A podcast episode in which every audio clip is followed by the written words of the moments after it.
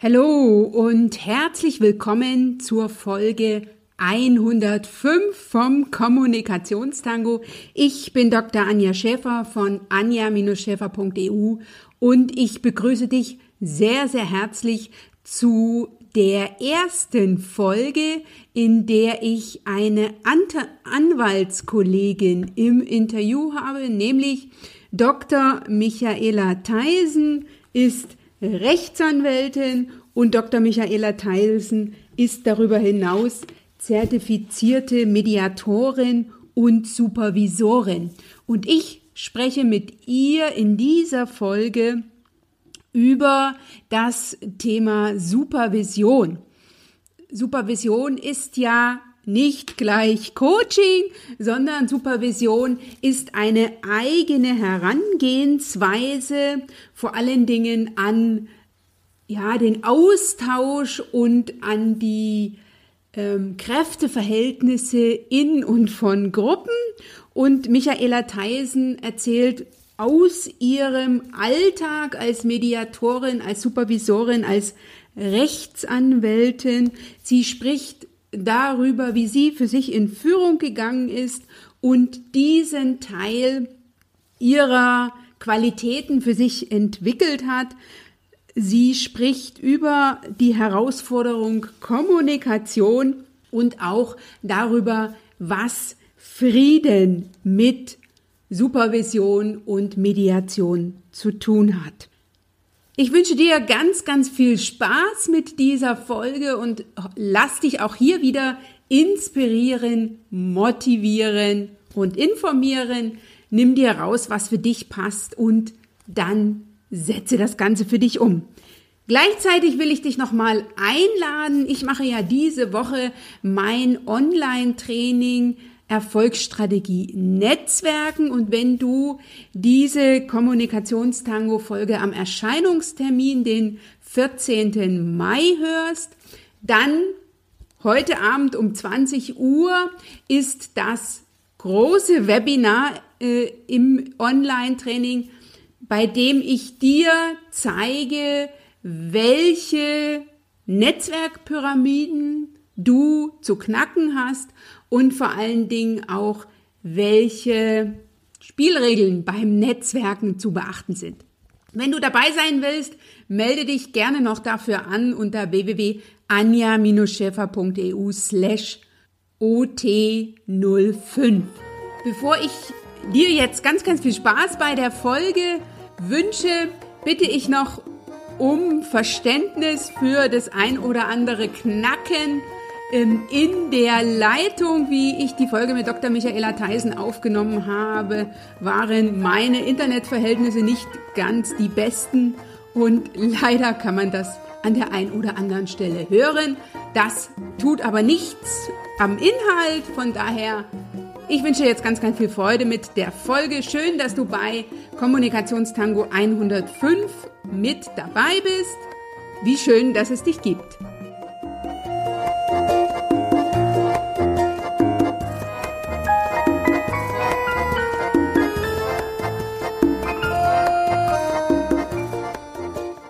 So, herzlich willkommen, liebe Dr. Michaela Theisen, hier heute im Kommunikationstango. Ich freue mich riesig, dass du meiner Einladung gefolgt bist. Und wenn ich das richtig in Erinnerung habe, ähm, ich habe jetzt im Vornherein das Ganze nicht geprüft, bist du aber die erste Rechtsanwältin, die ich hier im Kommunikationstango interviewe.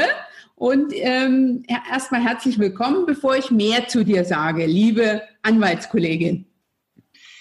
Liebe Anja, vielen Dank, dass du mich eingeladen hast in deinen Podcast, den ich sehr interessant finde.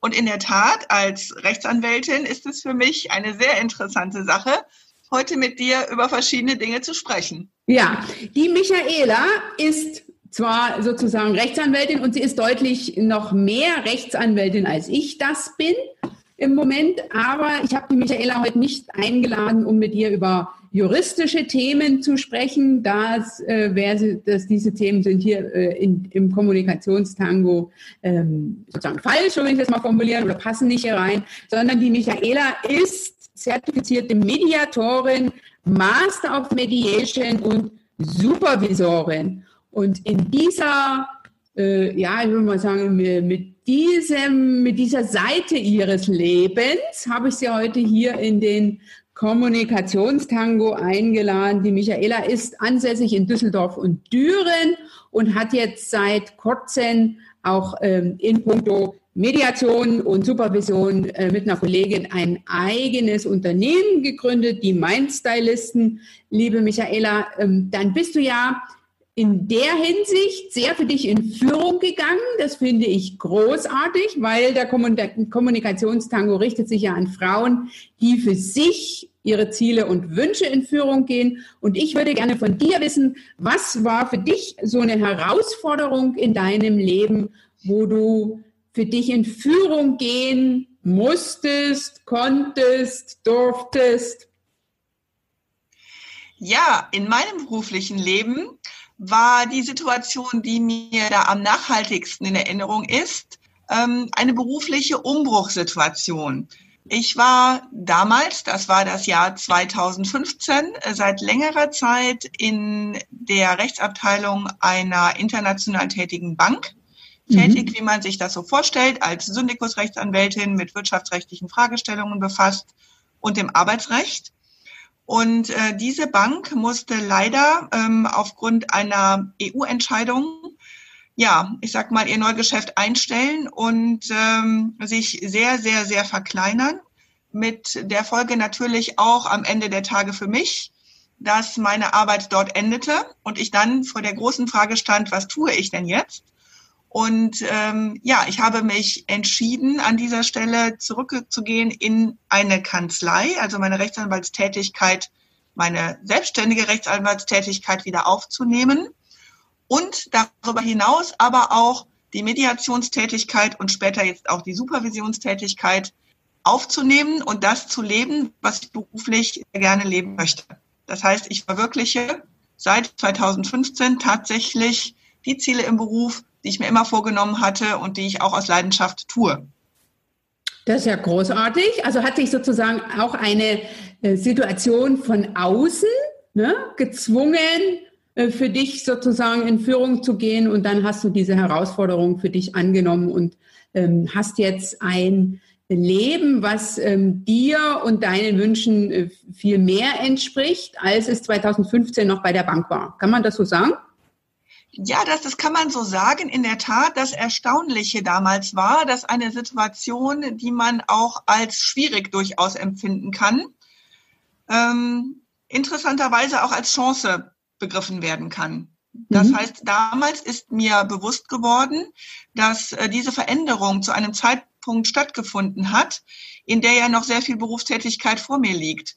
Ich habe dann äh, für mich herausgefunden, dass diese an sich schwierige Situation die Möglichkeit bietet, zu überlegen, was mache ich denn jetzt mit all meiner Berufserfahrung? Was mache ich denn mit dem ganzen Wissen, was ich habe, in rechtlicher Hinsicht, in mediativer Hinsicht? Was äh, kann man denn damit tun, um auch im wirtschaftlichen Umfeld einen guten Beitrag zu leisten, dass Menschen gut arbeiten können? Mhm. Und das finde ich so in der Rückschau betrachtet das Interessante, dass in einem dass in einer Unsicherheit oder in einer schwierigen Situation große Chancen liegen können. Okay, das, ähm, dem ist so, dem ist so. Ne? Man muss sie sehen, man muss das Ganze für sich so entdecken, man muss sich, ähm, ich finde, den Fokus darauf richten, dass äh, in Krisen eben nicht nur ähm, schlechte Dinge äh, zu sehen sind, sondern was das Gute daran ist. Und im Rückblick, das ist ja das Schöne, ähm, dann gelingt es ja uns deutlich eher, das Gute äh, an so einer Krise zu sehen, als wenn man unmittelbar drinsteckt. Liebe Michaela, ähm, was ist denn jetzt, ne, ich bin selber bin ja jetzt Coach und ich bin Mentorin und ich bin Beraterin, aber ich bin nicht, ich bin keine äh, ausgebildete Mediatorin, bin in dem Bereich auch nicht unterwegs und keine Supervisorin. Was ist jetzt, ne, was ist jetzt Mediation? Klären wir einfach mal zu Beginn die Begriffe äh, und was ist für dich Supervision? Und äh, du wirst ja sicher auch immer mal gefragt äh, werden, ob du Coaching auch anbietest. Vielleicht kannst du es auch in der Hinsicht ein bisschen abgrenzen. Das mache ich gerne.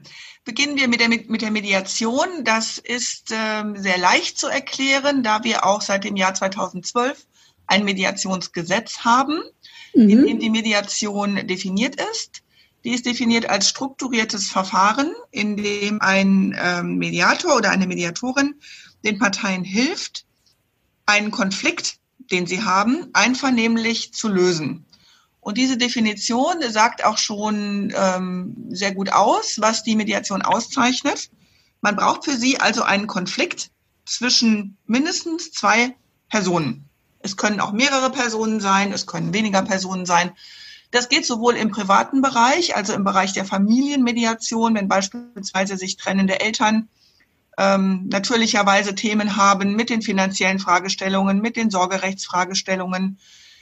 Es gibt aber auch einen sehr großen Anwendungsbereich im unternehmerischen Umfeld, beispielsweise wenn man sich vorstellt, Konflikte im Team oder Konflikte okay. mit einer Führungskraft. Häufig ähm, entscheiden sich Unternehmen, dann den rechtlichen Weg zu wählen. Es wäre aber ähm, eine gute Entscheidung, über die Mediation nachzudenken, denn äh, mit, gemeinsam mit einem Mediator oder mit einer Mediatorin gelingt es dann häufig, diesen Konflikt und was ihm zugrunde liegt, zu lösen. Und das Besondere für die Unternehmen besteht darin, dass sie dann auch Informationen darüber bekommen, was vielleicht verbesserungsfähig sein mhm. könnte. Und zudem, wenn Menschen im unternehmerischen Kontext ihre Konflikte lösen, dann hat das den besonderen Vorteil, dass diese Menschen mit ihrem Know-how dem Unternehmen auch erhalten bleiben. Mhm. Das heißt, okay. es kommt nicht zu einer Kündigung, es kommt zu einer Klärung der Situation, es kommt häufig auch zu einer Verbesserung, weil Arbeitsprozesse geändert werden oder Aufgabenzuweisungen anders vorgenommen werden können, weil einfach die zugrunde liegende Thematik sichtbar wird. Okay, mit anderen Worten, äh, Mediation, äh, da brauche ich immer noch eine, sozusagen ein Gegenüber, was an dem Konflikt mit beteiligt ist. Ganz genau. Wir brauchen mindestens zwei Personen.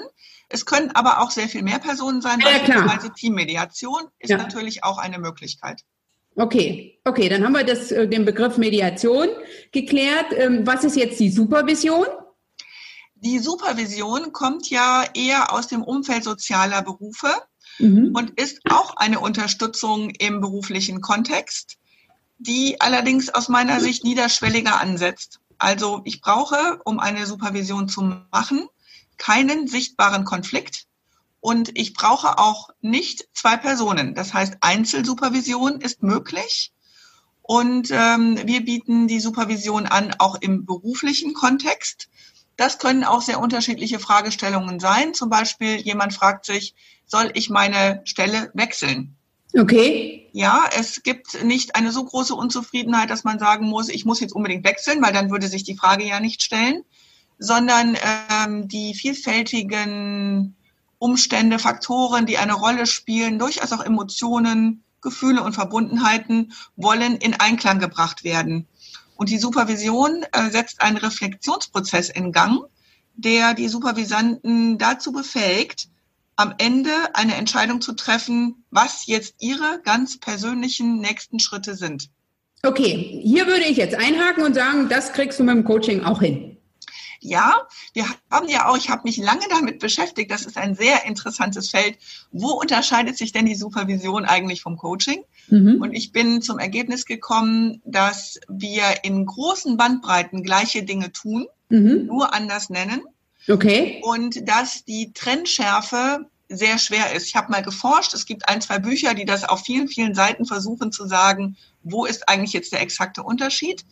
Tatsächlich glaube ich, dass es an einer Stelle einen gibt. Und zwar, wenn man es ins Verhältnis setzen will, dass Coaching das Ergebnis einer Supervision sein kann, beispielsweise. Okay. Also wie beim Marathonlaufen, wenn ich da einen Coach habe, dann ist mein Ziel, den Marathon zu laufen und mein Coach coacht mich auf dem Weg, wie ich das schaffe. Also er mhm. motiviert mich, er guckt, dass ich meine Trainingseinheiten einhalte. Das heißt, er ist an meiner Seite, um zu schauen, dass ich mein Ziel erreiche. Das wäre Coaching und die Supervision liegt etwas mehr auf dem Prozess. Ja, das heißt also, der Prozess an sich hat mehr Raum an dieser Stelle. Beispielsweise kann es in einer, Team, in einer Teamsupervision bereits die Frage sein, wie können wir besser zusammenarbeiten? Mhm. Und am Ende dieser Supervision kann zum Beispiel stehen, verschiedene meiner Teammitglieder brauchen ein spezielles Coaching, okay. weil sie bestimmte Dinge lernen. mhm. möchten oder sollten, motiviert werden sollten, das zu tun. Ja, also so dass ähm, in den Bereichen, wo Coaching und Supervision nicht das Gleiche tun, nämlich die Menschen zu unterstützen, eine für sie passende Lösung zu finden, die Supervision noch ein kleines Stückchen weiter vorher ansetzt, wenn man noch gar nicht in der Entscheidung ist, dass man ein Coaching haben möchte. Okay, okay, okay. Aber ich sehe, dass wir da sozusagen recht nahe beieinander liegen. Das Jetzt haben wir ja auch schon in unserem persönlichen Kennenlernen äh, festgestellt, ähm, dass wir da sozusagen in dieselbe Richtung gehen. Jetzt hast du ja einen Fokus auf äh, sogenannter Fallsupervision ähm, und wie dies, ähm, dies speziell für äh, Berufskollegen und Kolleginnen an. Damit meine ich speziell für Rechtsanwälte und Rechtsanwältinnen. Und hast du mal ein Beispiel aus deiner Praxis, mit dem sich eine, sagen wir mal, Rechtsanwältin ähm, an dich gewandt hat, was jetzt Supervision betrifft? Es stimmt, es ist richtig. Wir haben einen Fokus darauf mit der Supervision auf die freien Berufe, insbesondere im Hinblick auf die, ähm, die Rechtsanwälte, allerdings auch auf die Mitarbeiter der Rechtsanwälte. Wir beschränken uns also tatsächlich nicht auf die Berufskollegen, mhm. sondern auch auf ihre Teams. Und Rechtsanwälte und äh, ihre Mitarbeiter sind klassischerweise traditionell ausgebildet und legen einen sehr, sehr starken Fokus auf die fachliche Fortbildung. Okay. Die legen in letzter Zeit auch mehr und mehr Fokus darauf, auf die persönliche Weiterbildung und auch die Fragen, wie arbeiten wir im Team eigentlich gut zusammen.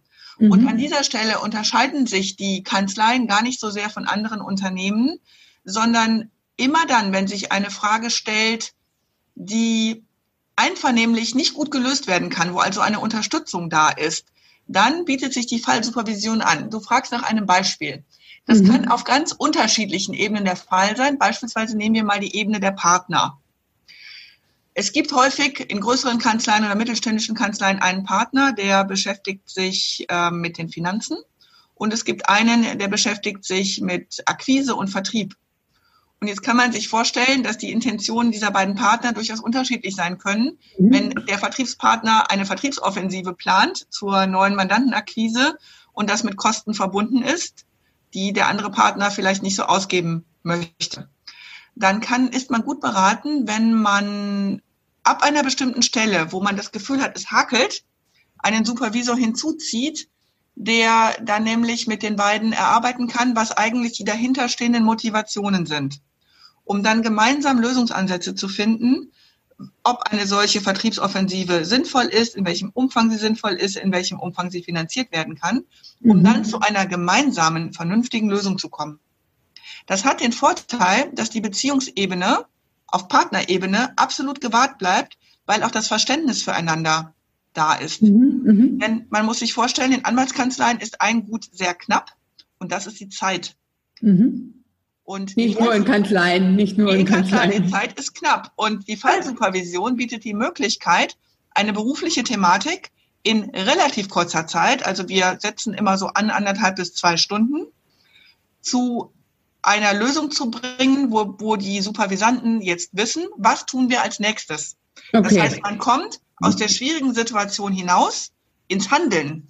Und das ist im unternehmerischen Kontext ja ganz wichtig dass ja, wir nicht ja. dabei verbleiben, jetzt zu gucken, wer ähm, hat Recht, sondern eine gemeinsame Lösung zu finden. Okay, das ist ein großartiger, ähm, großartiger Ansatz, kann ich also auch nur unterstützen. Ist auch eine Philosophie, äh, ähm, die ich äh, im Coaching meinen Klientinnen immer äh, vermitteln ähm, vermittele und oder versuche zu vermitteln. Ne? Die Frage, will ich Recht haben oder was will ich lieber äh, ne? Will ich glücklich sein? Will ich reich werden? Will ich mein Ziel erreichen? Wie auch immer.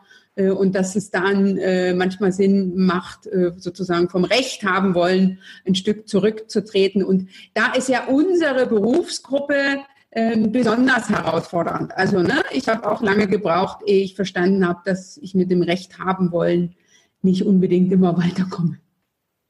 Wobei wir ein sehr schönes Bild dafür gefunden haben. Ich weiß nicht, ob du das kennst aus der griechischen Mythologie. Die Unterscheidung zwischen Kronos und Kairos. Kronos ist der Gott der Zeit, aber im Sinne von hintereinander geschalteter Zeit. Also mhm. Termine, ähm, Planungen, Organisation. Diese Dinge werden mit Kronos verbunden. Und ähm, ja, Rechtsanwälte sind in diesem Bereich sehr stark, weil sie ja auch sehr stark mit Fristen, Terminen, mhm. Organisation zu tun haben. Das ist der Begriff, der ist bei Anwälten sehr stark ähm, ja, verwurzelt und da sind sie auch sehr gut. Der zweite Begriff, Kairos, ist auch, betrifft auch die Zeit, aber in einem völlig anderen Aspekt. Und das ist der günstige Moment. Das mhm. heißt, dieses Kairos-Element hat etwas damit zu tun, mit Werten, mit Visionen, mit Umgang, mit was möchte ich eigentlich tun? Also der richtige Moment. Und in vielen Fragen, die gelöst werden wollen, steht Kronos im Vordergrund, also Zeit. Aber weniger, was ist der günstige Moment? Was sollten wir tun, um mit unseren Werten zu sein? Ja. Was ist wichtig für uns? Sollten wir einen Moment innehalten? Und dieses Element des Kairos, das ist der Supervision sehr stark inne. Mhm. Und die Teilnehmer einer Supervision merken das auch, dass sie plötzlich darüber nachdenken, was wäre denn gut zu tun, in welcher mhm. Zeit. Mhm. mhm. Und dieses Element finde ich persönlich ganz anschaulich, um auch ähm, im unternehmerischen Umfeld oder den Kollegen die Sinnhaftigkeit zu zeigen, sich ein Stück weit Zeit zu nehmen, um mit mhm. einem supervisorischen Ansatz ihre Themen zu betrachten. Denn die ja. Perspektive weitet sich. Richtig, richtig. Und es ist ja ähm, auch ähm, eine besondere Situation oder ein besonderer Moment, wenn ich mir jetzt, ne, sagen wir mal, ich bin äh, betroffener Partner oder Partnerin oder betroffener Rechtsanwalt oder betroffene Rechtsanwältin oder welche Berufsgruppe auch immer, ähm, Zeit einräume, darüber nachzudenken, äh, ne, wie könnte man das anders noch lösen und nicht gleich äh, sozusagen auf irgendeine Lösung fokussiert bin. Genau, und es hat, ähm, wenn wir jetzt in unserem anwaltlichen Umfeld bleiben, weitere gute Anwendungsgebiete. Denn Anwälte sind manchmal ja betroffen von unzufriedenen Mandanten, was dann dazu führt, dass der Mandant einen Regress führt. Und das hat immer damit zu tun, an welcher Stelle hat der Anwalt oder das Büro nicht gut gearbeitet, sodass es möglicherweise zu einem Schaden des Mandanten gekommen ist. Mhm. Und man kann natürlich diesen Regress anwaltlich aufarbeiten. Das tun wir auch. Wir vertreten Kollegen im Regress. Okay. Allerdings wird sehr selten darauf geschaut, was können wir denn aus diesem Angang des Mandanten lernen? Mhm. Gibt es etwas, was wir, beispielsweise eine Frist ist versäumt worden, dann kann man ja sagen, gut, also ähm, Fristen müssen berechnet werden, aber es gibt eigentlich immer noch eine Geschichte dahinter, aus der man auch etwas lernen könnte für die Arbeitsorganisation oder ja. für die interne Kommunikation beispielsweise. Und das ist eine Chance, die äh, sollte man sich eigentlich gar nicht entgehen lassen. Unabhängig davon, dass man natürlich, sag mal, mit dem Mandanten zu einer manchmal auch rechtlichen Lösung kommen muss. Aber das Moment, was solchen Fragestellungen noch innewohnt, ist das des Lernens aus vermeintlichen Fehlern. Mhm. Und auch da bietet sich die Supervision an, das in einer ja, überschaubaren Zeit sich anzuschauen und zu, zu schauen, gibt es etwas, was wir hier verbessern können. Okay, und wenn ich jetzt mal so das, ähm, das Rechtsanwaltsumfeld nehme, hast du da so ein, zwei Tipps, die du, ähm, ne, also sagen wir mal jetzt, ich nehme jetzt mal, greife jetzt mal einen Punkt raus, ähm, der in meiner alten Kanzlei immer äh, wieder auch aufgetaucht ist, das ist, ne, das ist von dir schon angesprochen worden das Verhältnis zwischen Rechtsanwälten, Rechtsanwältinnen und den ähm, Damen, also dem äh, Bü Büropersonal. Hast du da so ein, zwei Tipps als Supervisorin äh, für die interne Kommunikation, die du hier gerne teilen willst? Die Zusammenarbeit zwischen Anwälten und äh, Rechtsanwaltsfachangestellten und Rechtsfachwirten läuft in ganz, ganz großen Bereichen durchaus sehr, sehr gut. Und sie läuft immer dann gut, wenn die anwaltlichen Kollegen ein Auge darauf haben. Das heißt, mhm. wenn sie auch ein Stück weit bei sich sind und gucken, ähm, ja, wie wirke ich beispielsweise auf meine Mitarbeiterinnen. Und die Anwälte sind auch sehr gut beraten, wenn sie eine Arbeitsatmosphäre schaffen, in der es möglich ist, dass die, meist sind es ja Mitarbeiterinnen oder auch die Mitarbeiter, sich trauen, zu kommen und zu sagen, ich habe hier einen Verbesserungsvorschlag. Dazu braucht man allerdings eine bestimmte konstruktive Arbeitsatmosphäre. Mhm. Das heißt, wenn du mich fragst, was kann man den Rechtsanwaltskollegen empfehlen, ähm, auch das ist ein Stück weit Selbstreflexion und, wenn du so willst, Wahrnehmung für mein berufliches Umfeld. Wie mhm. läuft das denn? Kommen denn meine Mitarbeiterinnen gelegentlich in mein Büro und sagen, ich habe festgestellt, hier und da könnten wir uns das Leben einfacher machen? Mhm. Oder kommen die eigentlich gar nicht? Dann wäre es an der Zeit, mal zu schauen, was hat das denn mit mir zu tun? Wenn mir etwas daran liegt, das ist natürlich immer die Voraussetzung, denn der Obersatz ist Unternehmenskultur und Kanzleikultur. Wie möchte ich arbeiten? Mhm. Und die Erfahrung zeigt, dass eine Kanzlei erfolgreich ist, wenn die Menschen, die in ihr arbeiten, auch gestärkt sind, eine gute Berufspersönlichkeit haben und auch das Zusammenarbeiten unter ihnen gut funktioniert. Und auch dazu muss man sich ein Stück Zeit nehmen, um zu schauen, ist das in Ordnung, können wir etwas verändern und auch die Gelegenheit zu bieten, Veränderungen anzusprechen. Okay, richtig. Also das ist, äh, dem kann ich nur zustimmen vom Prinzip her. Ähm, wenn ich äh, Dinge gegebenenfalls ändern will, muss ich meinen Fokus verändern und da muss ich erstmal schauen, wie, wie läuft es aktuell. Ne? Äh, und dann kann ich sozusagen gegebenenfalls in einem zweiten Schritt, wenn ich Dinge anders angehen will oder wenn die Ergebnisse nicht so sind, wie ich sie mir wünsche, dann äh, schauen, was ich äh, anders machen kann. Ich habe noch eine Frage. Du hast ja jetzt ähm, vielfach äh, oder hast dich ja in dem Bereich deutlich oder, oder sehr stark auch fortgebildet. Ist dir da ein Tipp begegnet von jemandem aus deinem Supervisionsumfeld oder Mediatorenumfeld, ähm, den du in deine Tätigkeit mit aufgenommen hast? Also ein Tipp an sich, ich überlegte gerade, ob ich so einen Master-Tipp finden kann, so einen, grundlegenden Tipp, der, ich sag mal, so eine Art Wunderwaffe ist. Das ist nicht der Fall. Aber was ich sicherlich sagen kann, ist, dass aus der Beschäftigung mit der Mediation und den mediativen Elementen, die das mit sich bringt, die in der Supervision sehr vergleichbar sind und ich denke im Coaching auch, immer wieder auffällt, dass die Kommunikation ein sehr, sehr wichtiges Thema ist, die Selbstreflexion und auch die Selbstführung. Mhm. Das heißt, was ich erfahren habe, nachdem ich ja schon lange Zeit als Rechtsanwältin auch tätig war, das ist, wie wichtig es ist, doch wahrzunehmen, was mit den Menschen um einen herum so ist. Und mhm. auch für möglich zu halten, dass Dinge, die man selber in einer bestimmten Art und Weise versteht, möglicherweise nicht die Dinge sind, die gesagt worden sind. Das heißt, dass es sich lohnt, zu schauen, klassisch nach Friedemann Schulz von Thun, ist das, was ich verstanden habe, eigentlich das, was der andere gesagt hat. Mhm. Und das ist auch sehr wichtig, sowohl für die Syndikusanwälte in Unternehmen in ihrer Projektarbeit, als auch für die Anwälte, die Mandanten ja auch nicht nur vor Gericht, sondern auch in Verhandlungen vertreten. Mhm. Da kennt jeder die Situation, dass das Projekt stoppt. Man hat gelegentlich das Gefühl, man hat sogar einen Projektsaboteur vielleicht da drin. Weiß nicht genau, warum geht das nicht weiter. Oder auch in Verhandlungen. Im Vorhinein hat man das Gefühl, naja, ob wir unsere Agenda hier durchsetzen können, weiß man nicht. Das wird schwierig, schwierige Verhandlungen.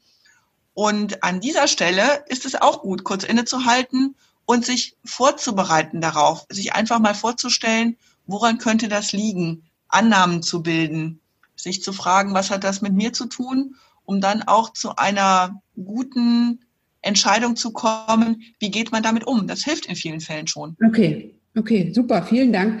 Und wenn ich jetzt neu in diesem Thema unterwegs bin oder mit Mediation und ähm, mit vor allen Dingen mit Supervision noch nicht so viel zu tun hatte ähm, äh, und gegebenenfalls überlege, in dem Bereich mich äh, sozusagen weiterzuentwickeln, wie auch immer, welchen äh, Tipp aus der Supervision würdest du jetzt einer, äh, einer Berufs- oder einer, einer Supervisionsanfängerin geben?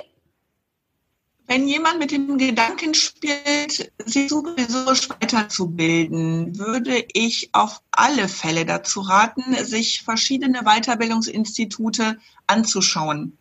Okay. Denn das ist ein klassischer Bereich, der davon abhängt, welche Persönlichkeit hat mein Ausbilder.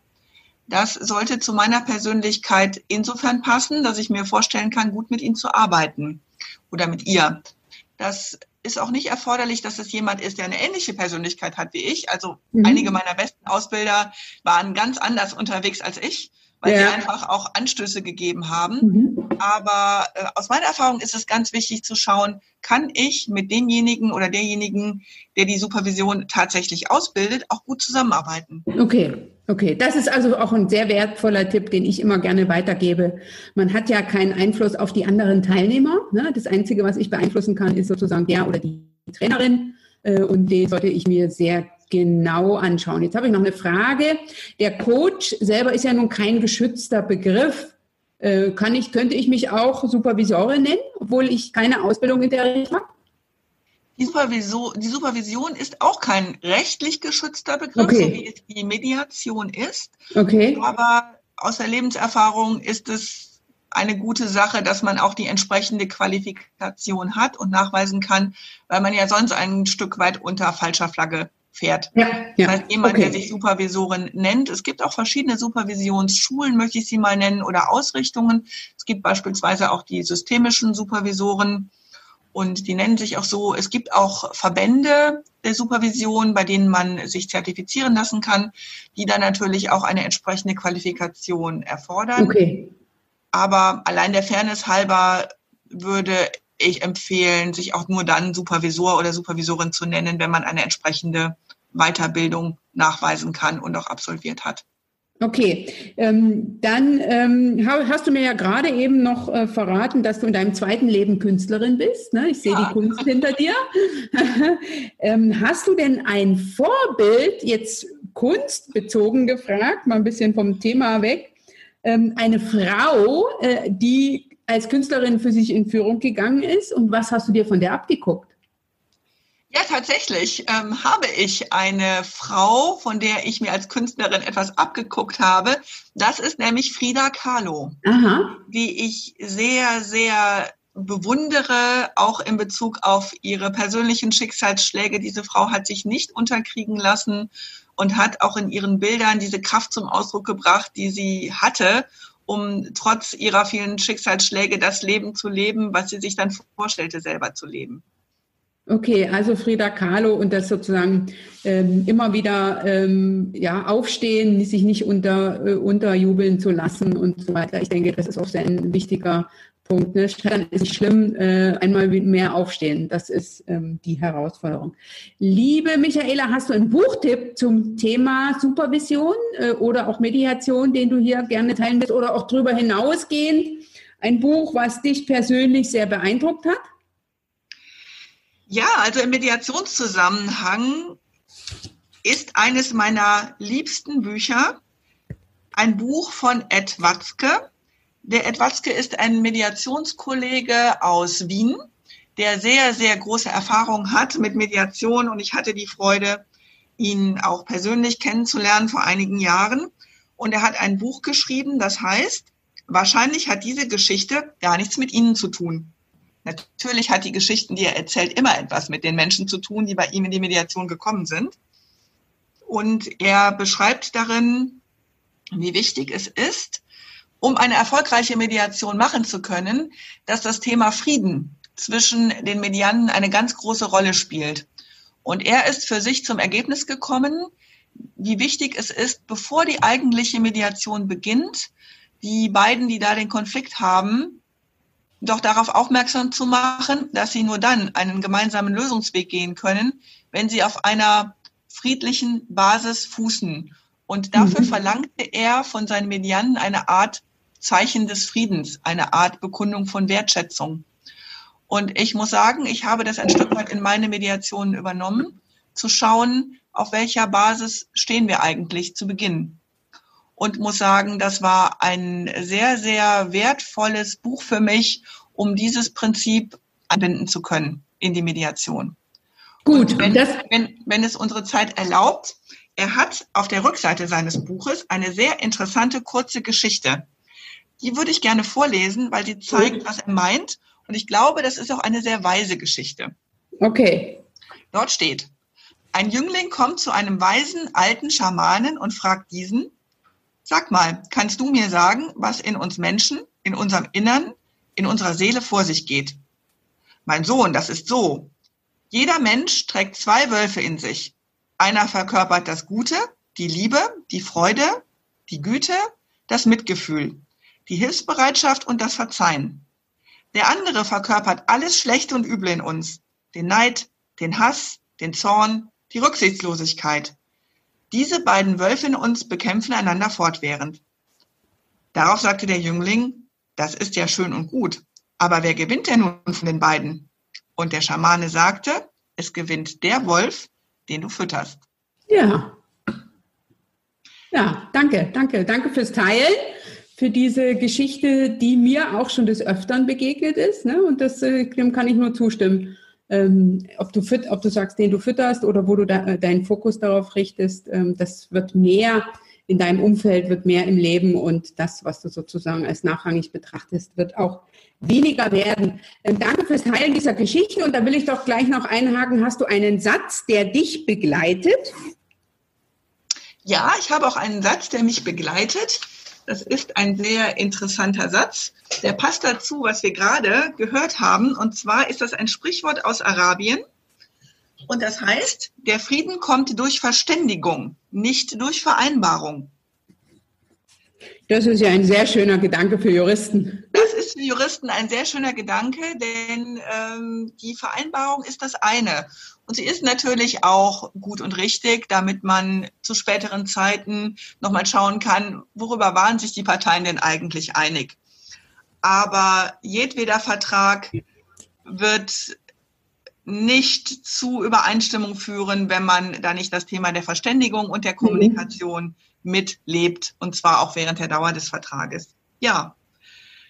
Das heißt, Wunderbar. auch bei der juristischen Arbeit schauen wir immer, dass ähm, in der Tat die Verständigung zwischen den Vertragsparteien, die Kommunikation und das Verständnis möglichst gleich ist.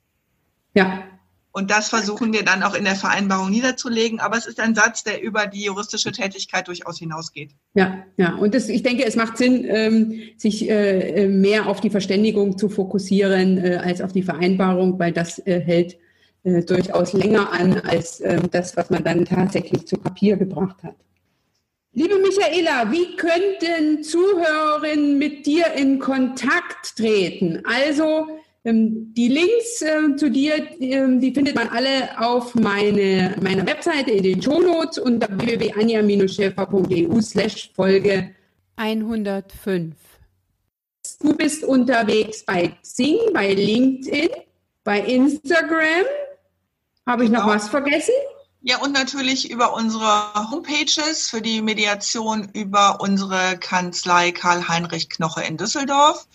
Das ist die www.karl- und-partner.de und natürlich im Hinblick auf die Supervision über unsere Website www.mindstylisten.de.